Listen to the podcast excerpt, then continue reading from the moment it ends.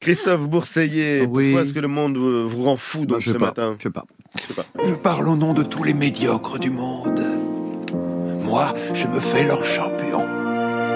Je suis leur saint patron.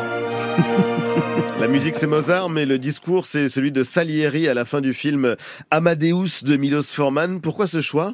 Eh ben, C'est-à-dire, Ali, que nous, vivons une époque à, l'évidence magnifiquement médiocre.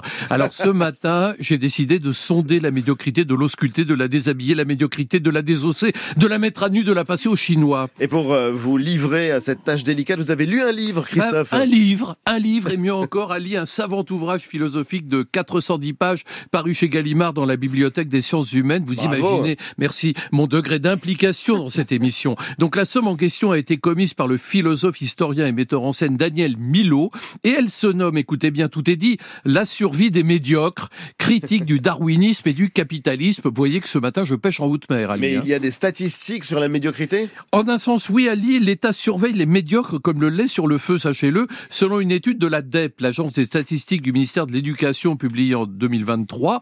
11,2% des jeunes âgés de 16 à 25 ans lisent très difficilement. 5% d'entre eux peuvent être considérés comme analphabètes. Donc on pourrait dire qu'ils sont médiocres et que pour eux l'escalator social mettra du temps à se mettre en marche. Et ici tout est dit, Ali. Parce que je pourrais aisément dans ce billet me moquer des médiocres car ils prolifèrent à tous les échelons de la société au point que parfois un doute secrètement métrin, serions-nous gouvernés par des médiocres bardés de diplômes? Oui, car la médiocrité, là écoutez bien, il y a un twist, Ali. Hein. La, la médiocrité, ce n'est pas une affaire d'illettrisme. C'est une question d'étroitesse d'esprit, un manque de mémoire assorti d'une absence de vision sur le long terme. Être médiocre, Alice, c'est vivre au présent, baisser la tête, regarder le sol, ou pire encore, évidemment, l'écran nauséeux du portable. Être médiocre, c'est subir, sans en avoir conscience. Je suis un peu philosophe ce matin, vous voyez. Mais vous nous aviez euh, parlé d'un livre. Ah oui, oui, oui. Merci Ali, une fois de plus, vous me remettez sur le droit chemin. Je vous en, en effet, dans la, oui, oui, vous avez raison. Dans la survie des médiocres, Daniel Milo observe que nous autres humains semblons gouverner depuis toujours par la loi du plus fort. Or, dit-il,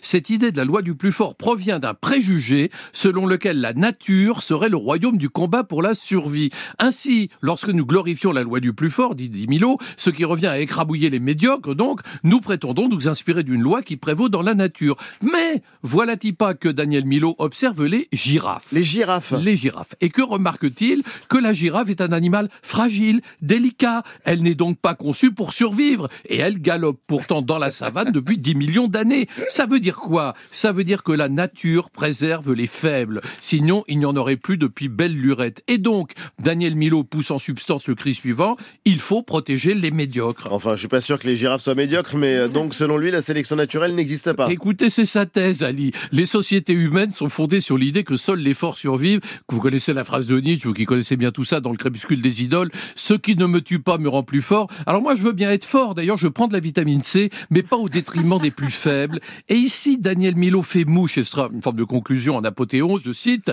Il y a dans le monde des humains de la place, une place large et presque illimitée pour le brillant et pour l'ennuyeux, pour l'expert et pour le dilettante, pour le besogneux et pour l'oisif, pour le champion et pour l'archi-nul. Si nous saluons la sagesse de la nature, nous devons reconnaître que la tolérance à la médiocrité est un aspect constitutif de son génie. Soyons donc ses dignes disciples. C'est beau, non? C'est pas mal. On ferme Merci Christophe Bourseillet.